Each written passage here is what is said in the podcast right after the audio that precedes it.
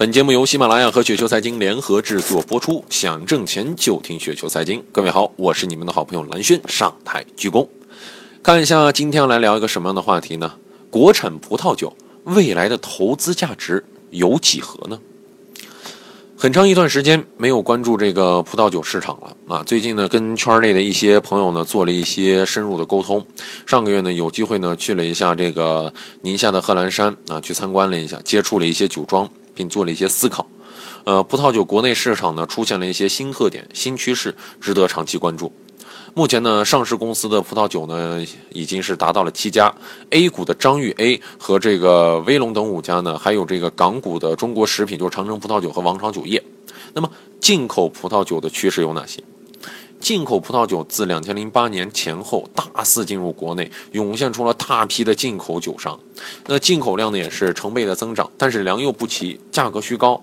经过二零一二和二零一三年的调整，洗去浮华，酒商呢也是经过了深度洗牌，一些呃产品质量较差、渠道不强的代理商呢就被清理出局了。而在一五年的时候，进口瓶装的葡萄酒总量和总额都增长百分之三十七左右。二零一六上半年，中国进口瓶装的这种葡萄酒的总量约为二点二亿升，同比增长百分之五十六，总额呢约为十一亿美元，同比增长百分之六十九。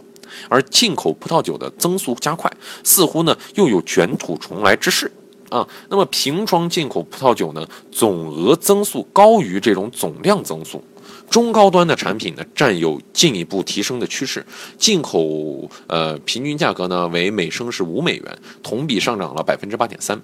法国、澳洲和智利是排在进口国家的前三名，法国都占到总进口的百分之四十，而澳洲和智利呢各占百分之十五。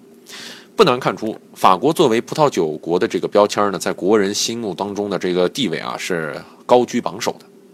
那么，国产葡萄酒的现状有哪些呢？国产品牌似乎仍然没有走出调整期。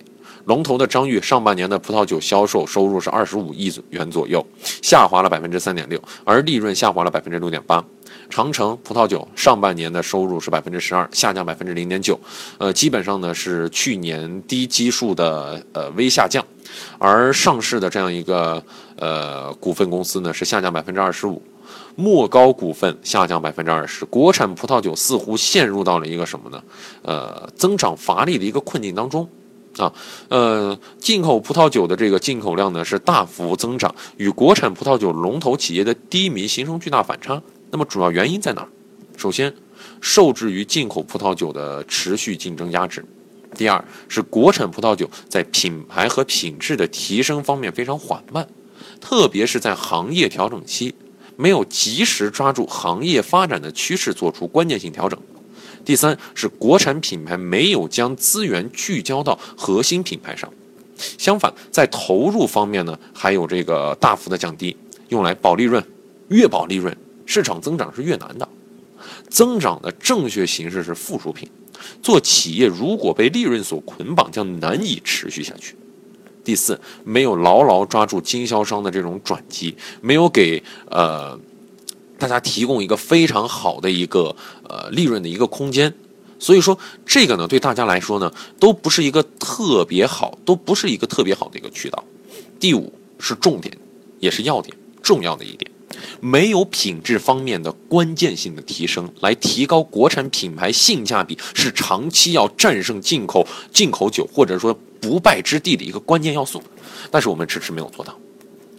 全国年消费葡萄酒总额在四千亿元左右，那么进口与国产基本是平分秋色的，各占一半。但从目前的趋势来看，即便是国产龙头保持低增长，国产葡萄酒的份额也将会继续下降。若长此关注，进口葡萄酒影响会进一步加深，而进口葡萄酒的冲击也是不可逆转的。国产品牌企业领导呢，仅充满十足信心、满怀情怀的这个是不够的。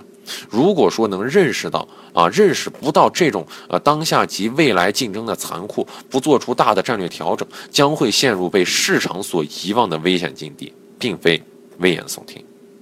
所以说呢，呃，大家在投资方面也要多加留意啊，也要多加留意。